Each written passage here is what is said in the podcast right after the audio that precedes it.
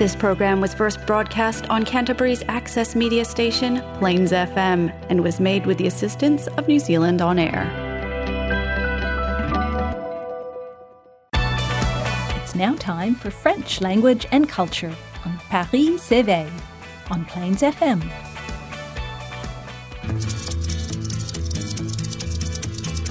Je suis le dauphin de la place Dauphine et la place Blanche à mauvaise mine. Les camions sont pleins de lait, les balayeurs sont pleins de balais. Il est 5 heures, Paris s'éveille. Paris s'éveille. Tēnā koutou katoa. Welcome to Paris Survey. Bienvenue. I'm Eric Mika and with my friend Antonio Vizzelli, every first and third Thursdays of the month, we welcome you on the show on Télé Oui Oui, French-related topics in Canterbury and beyond. Hosted by Plains FM and sponsored by the Alliance Française of Christchurch. We also rebroadcast on Taranaki Access Radio and on Fresh FM in Nelson Golden Bay. As always, a special bonsoir to you all over there. Hopefully, it's not too wet. Please remember you can download the podcast on the Plains FM website or subscribe to the program on iTunes so you can listen to us when it's most convenient for you. And as usual, do not hesitate to like and share our program's Facebook page, where you can also get in touch with us with questions and comments and suggestions for future shows. We would love to hear from you. Let us know what you would like us to, to, to talk about, who with, and with what music.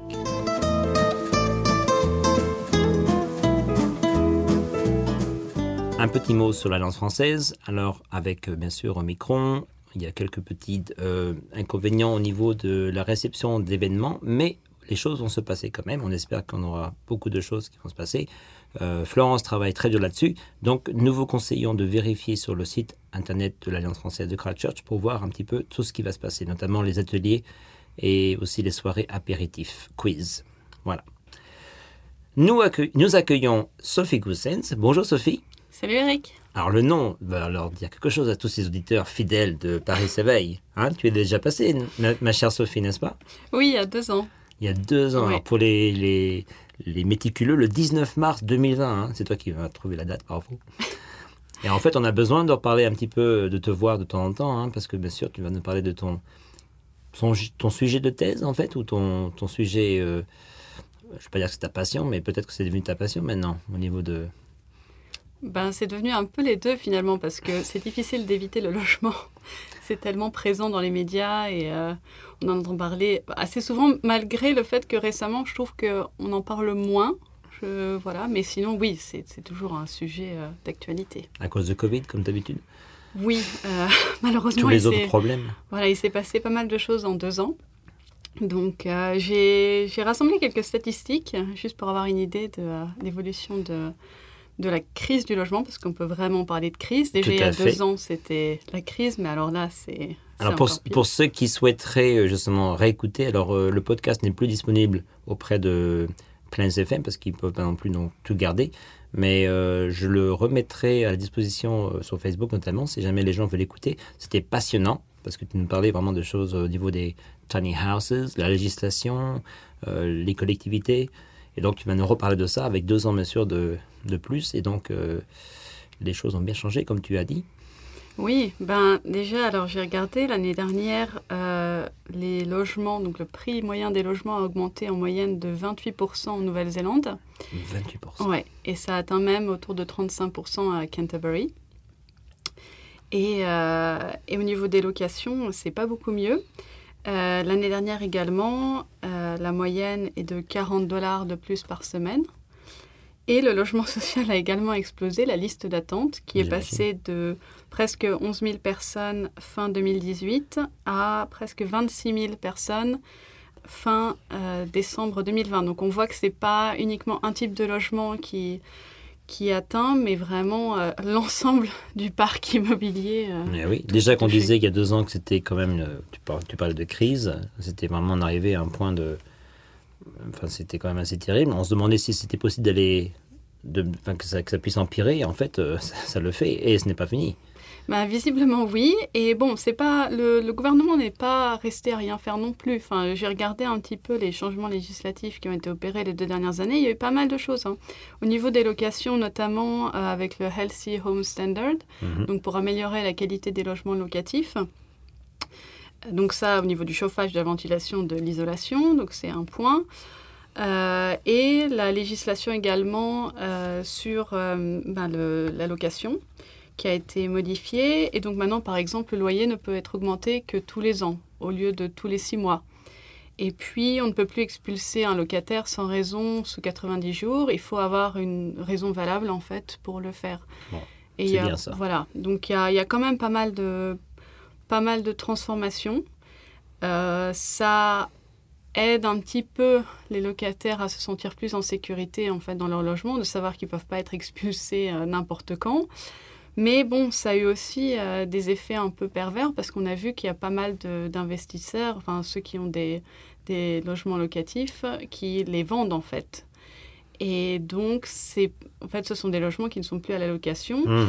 Et ce que j'entends beaucoup, et j'étais assez d'accord avec ça au départ, c'était que ben, ce sont des logements qui vont finalement aux locataires qui accèdent à la propriété. Ouais. Mais c'est pas forcément le cas en fait. Donc c'est un peu parce que maintenant il y a non seulement les loyers augmentés, mais en plus les conditions pour obtenir un crédit sont plus compliquées, notamment pour les euh, primo-accédants. Donc ces gens-là, primo-accident, les premiers Oui. donc, euh, acheteurs. Voilà. Ouais. Voilà. Donc les, on penserait, on penserait que, c'est euh, de, de mettre donc toutes ces maisons sur le marché pourrait justement remédier au problème, mais en fait pas nécessairement, tu penses? Ben pas nécessairement. J'ai, enfin, c'est, il y a de moins en moins de, de locations en fait Euh, sur euh, Trade Me notamment. Ils sont à Canterbury, ça a baissé d'environ 14, euh, 40 euh, donc la- la- l'année passée. Donc c'est quand Sur même une année. Oui, donc il y a, il y a moins de logements, pardon, 30%. Il y a moins Quand de même. logements à la location et il y a plus de personnes qui cherchent à louer à Christchurch, environ également 30%. Donc on voit qu'on a un souci et évidemment ça pousse encore à augmenter les loyers euh, avec la loi de l'offre et de la demande. Donc, euh, et aujourd'hui d'ailleurs j'ai vu à nouveau, euh, parce qu'on parlait de, de- en ce moment pas mal de réguler les loyers, ce qu'ils appellent rent control. Et en fait, il semble que ben, le gouvernement n'opte pas du tout pour cette solution. Donc on risque pas de voir le prix des loyers se, calmer euh, d'aussitôt. Ce qui semble quand même être une solution, euh, bon, euh, c'est assez drastique, c'est sûr, mais d'un côté, on a atteint des, des, des, summums de, des profondeurs plutôt, au niveau, dont- c'est quand même euh, un, des ro- droits les, plus élémentaires, c'est-à-dire le droit au logement. C'est une crise majeure et ça ne fait qu'empirer. Qu'est-ce qu'on qu'est-ce qu'on peut proposer d'autre si on ne fait pas de, de changement drastique, justement? Bah, le problème, c'est que là, il va falloir faire un changement drastique parce que le, le gouvernement a vraiment essayé de, de réguler l'offre et la demande. Donc, il a augmenté notamment, le, il a proposé d'augmenter la densité urbaine. Ouais. Euh, euh, C'était en octobre dernier, je crois, qu'ils ont donc euh, proposé une nouvelle loi qui permet de construire trois étages au lieu de deux dans les zones urbaines, donc par exemple à Christchurch, et de faciliter les permis de construire pour ce genre d'habitat. Donc, euh, ils pensaient que grâce à ça, peut-être ça permettrait de baisser le prix des logements, évidemment par effet d'échelle. Mais on voit que euh, ces logements sont essentiellement destinés aux investisseurs. Donc finalement, ça ne résout pas, ça ne résout pas vraiment euh, la crise du logement. Et en plus, maintenant, on nous sort que le prix du matériau, des matériaux, donc pour la construction, elles sont en train d'atteindre des, des sommets faramineux.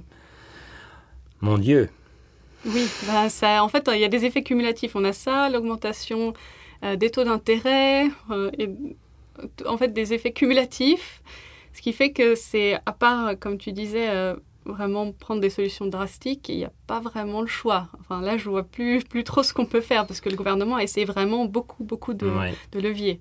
On voit maintenant aussi le, le dilemme, en fait, que finalement, partir en location ne sera peut-être pas non plus une mauvaise chose. On dit toujours, bien sûr, que l'achat était quand même plus rentable sur le long terme. Et maintenant, il se pose la question, justement, au niveau des frais, euh, les assurances aussi, bien sûr, tout augmente. Euh, donc, euh, la Nouvelle-Zélande, peut-être, va devoir abandonner son idéal d'être un jour propriétaire. Oui, et, mais en fait, la, la Nouvelle-Zélande insiste tellement sur la propriété parce que ça leur permet de vivre décemment à la retraite. Parce que la retraite est vraiment pas très élevée ici. Tout Donc euh, c'est pour ça que beaucoup de gens ont, euh, leur, enfin, acquièrent leur logement et une, voire euh, un ou deux logements supplémentaires en location, ce qui leur permet de vivre de revenus locatifs à la retraite. Tout à fait. Donc si on veut changer un peu ce système, il faut repenser le, le système de retraite et le système de de- d'assistance, enfin de- d'état-providence de manière générale. D'accord, donc ça va être un peu plus profond que ça. Bon, et euh, c'est quand même du lourd que tu nous sors là, ma chère Sophie. Qu'est-ce que tu as choisi comme première pause musicale? Alors j'ai choisi Julien Doré Ah oui, avec euh, Coco Caline. Donc, euh, parce que là, c'est l'été ici en Nouvelle-Zélande, même si c'est pas forcément évident à Christchurch avec la pluie qu'on a eue, mais bon, un été pluvieux. voilà. Mais on- ça va mettre un peu de soleil dans le cœur. Julien Doré. On écoute ça maintenant. Merci.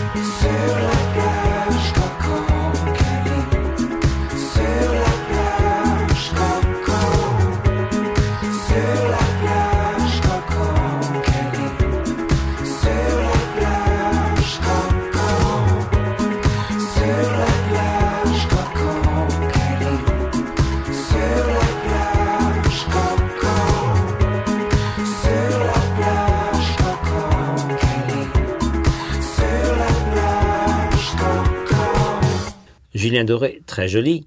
Tu me disais que c'était euh, donc cet acteur qu'on a retrouvé, enfin chanteur-acteur qu'on a retrouvé dans 10%, n'est-ce pas?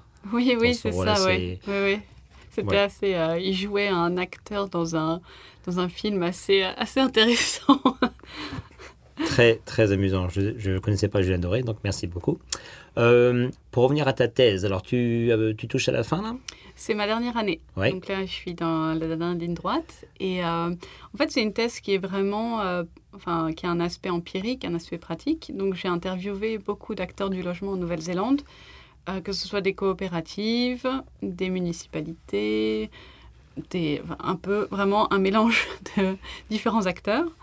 Et euh, pour en fait comprendre pourquoi le logement coopératif a du mal à décoller ici, pourquoi ça reste un phénomène assez marginal et euh, les solutions qu'il propose en fait pour euh, permettre le- la promotion du logement au niveau national. Oui, et tu me disais que donc les deux projets qui ont été lancés, enfin dont tu me parlais déjà il y a deux ans, ont finalement échoué, ont finalement euh, sont tombés à l'eau.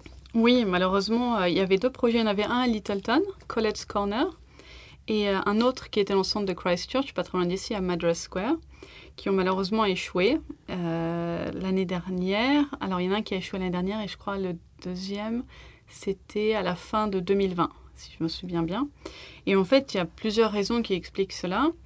Euh, notamment, les banques euh, ont euh, resserré leur, leurs exigences en matière de crédit. Donc, au lieu de, de pouvoir emprunter avec un taux de 75% de logements vendus sur plan, ils ont augmenté à 100%. Et le problème, c'est que, par exemple, Colette's Corner, ils, avaient, ils étaient loin d'atteindre 100%. Sur 20 logements, ils avaient, si je me souviens bien, ils avaient vendu euh, 8 logements.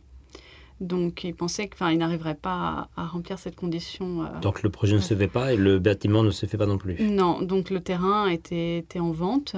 C'est le terrain où il y avait la pharmacie, le terrain euh, dans la Littleton Street, la, la rue principale, n'est-ce pas? Oui, c'est le terrain qui était au coin, en fait, coin. euh, ouais, où il y avait le, les jours de marché, en fait, où il y avait euh, des, des stands et, euh, et Mm. tout ça. Donc, c'est vraiment dommage parce que euh, ils avaient beaucoup travaillé. Ils ont, ils ont vraiment demandé aux futurs résidents et à la population ce qu'elle en pensait. Ils voulaient vraiment intégrer ça dans euh, Littleton avec un mélange de logement et euh, de, euh, de commerce. Ouais. Donc au rez-de-chaussée, ils voulaient faire des petits commerces de proximité. Mais là aussi, ils disaient que c'était tr- trop difficile de trouver des gens qui voulaient se lancer, surtout en période de Covid. Bah, voilà. Et le business est assez difficile en ce moment. Donc, euh, bon, malheureusement, en fait, et et le, le coût de la construction, ils ont eu, euh, ils avaient un nouveau devis qui a été euh, augmenté de 1 million de dollars. Donc, euh, Oh. donc euh, c'était, ça devenait en fait trop difficile. Et malheureusement, après pas mal d'années, ils ont dû ben, se rendre à l'évidence que. C'est dommage. Ouais. C'était un bâtiment de plusieurs étages quand même. Oui, oui, oui. C'était un, un immeuble avec des appartements, en fait, qui étaient... euh, il y avait des studios, euh, une pièce ou deux pièces. Et, En fait, le problème vient un petit peu. Enfin, corrige-moi si, si tu penses que c'est pas vraiment le cas, mais la Nouvelle-Zélande n'est pas vraiment prête à, à- à aller vers le haut, à aller euh, justement, bon, on peut pas parler de gratte-ciel, mais quand même des, des, a- des immeubles, des, je vais pas dire des HLM parce que la connotation n'est pas très euh, euh, positive, mais bon, des, des habitations quand même euh, à plusieurs loyers, mais vers le haut, donc pour essayer de, de caser tous ces gens, surtout sur Auckland. Est-ce que les Néo-Zélandais sont réticents? Assez, ils ont cette image assez négative que ça va créer forcément euh, des quartiers malfamés, que euh, la construction va se dégrader rapidement. Et même, les- même le, cette proposition de loi dont je parlais avec les immeubles à trois étages, euh, beaucoup de gens s'y sont opposés en fait. Parce Ah. qu'il y a aussi cette idée de l'immeuble va bloquer ma vue.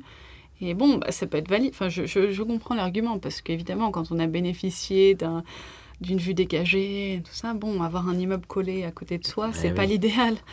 Mais euh, mais il y a cet a priori négatif aussi. La réussite, c'est d'avoir une maison individuelle avec, Avec jardin. un jardin, voilà, et pour inviter ses amis faire un barbecue.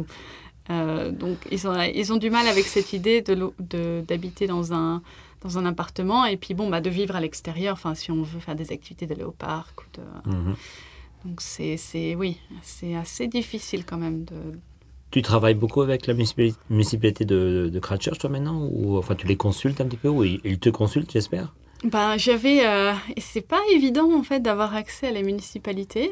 Euh, J'ai parlé à d'autres municipalités, mais euh, Christchurch, c'était pas, pas facile euh, d'avoir des contacts avec eux, malgré ils, ont quand même, ils font pas mal de choses, hein, euh, au niveau logement, que ce soit logement social ou au niveau de. Euh, de la, du bilan énergétique des maisons, Ah enfin, oui. la rénovation écologique. Il y a cette architecte française, Julie, qui travaille euh, en tant qu'eco-advisor euh, à, la, à la municipalité, si elle y travaille toujours. J'ai dit comment?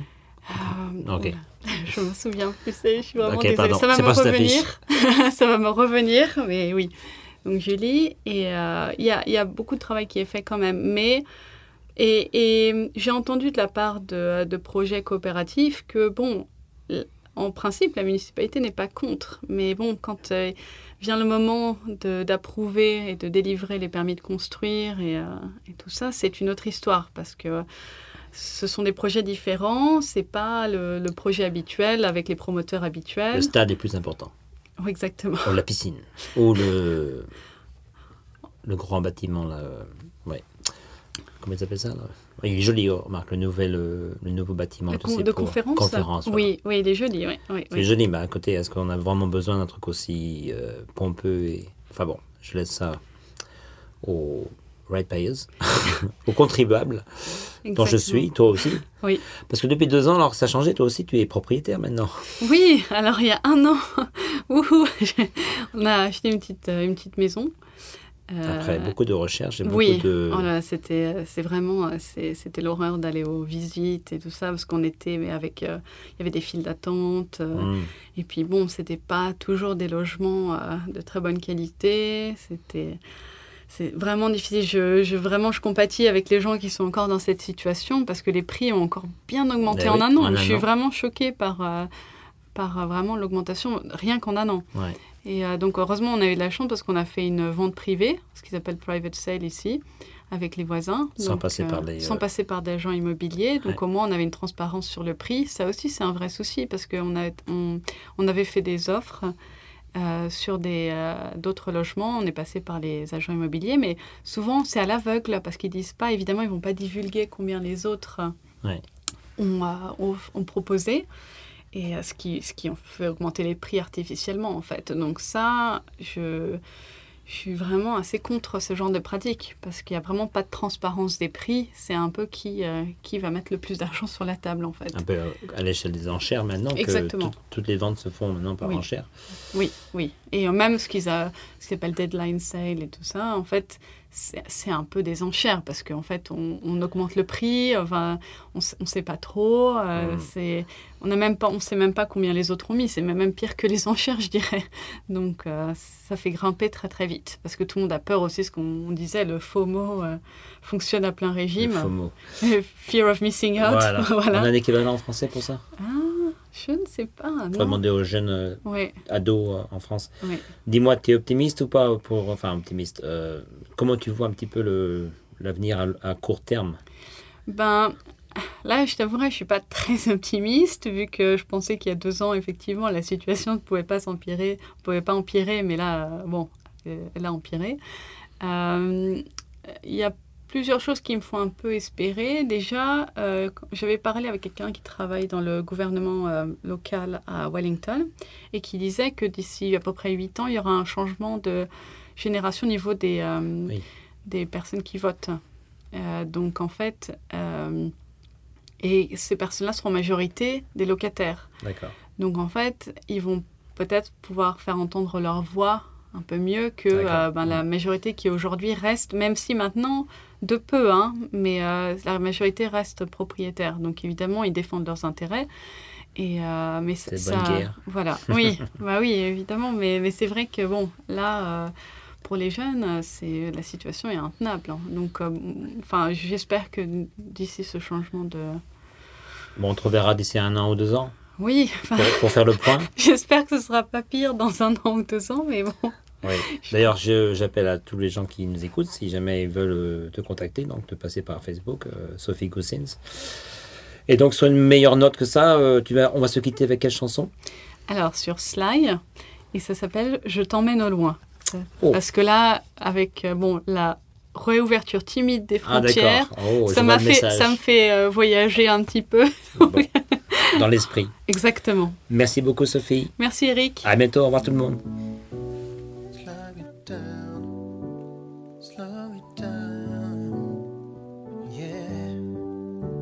Laisse-toi guider, ferme les yeux.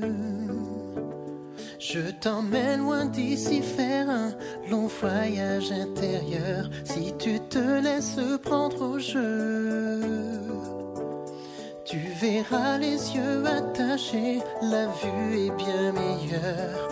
Du bout des doigts, je ferai briller des étoiles sous tes paupières. Tu perdras pied à dix mille pieds là-bas au-dessus des mers. Je t'emmène au loin,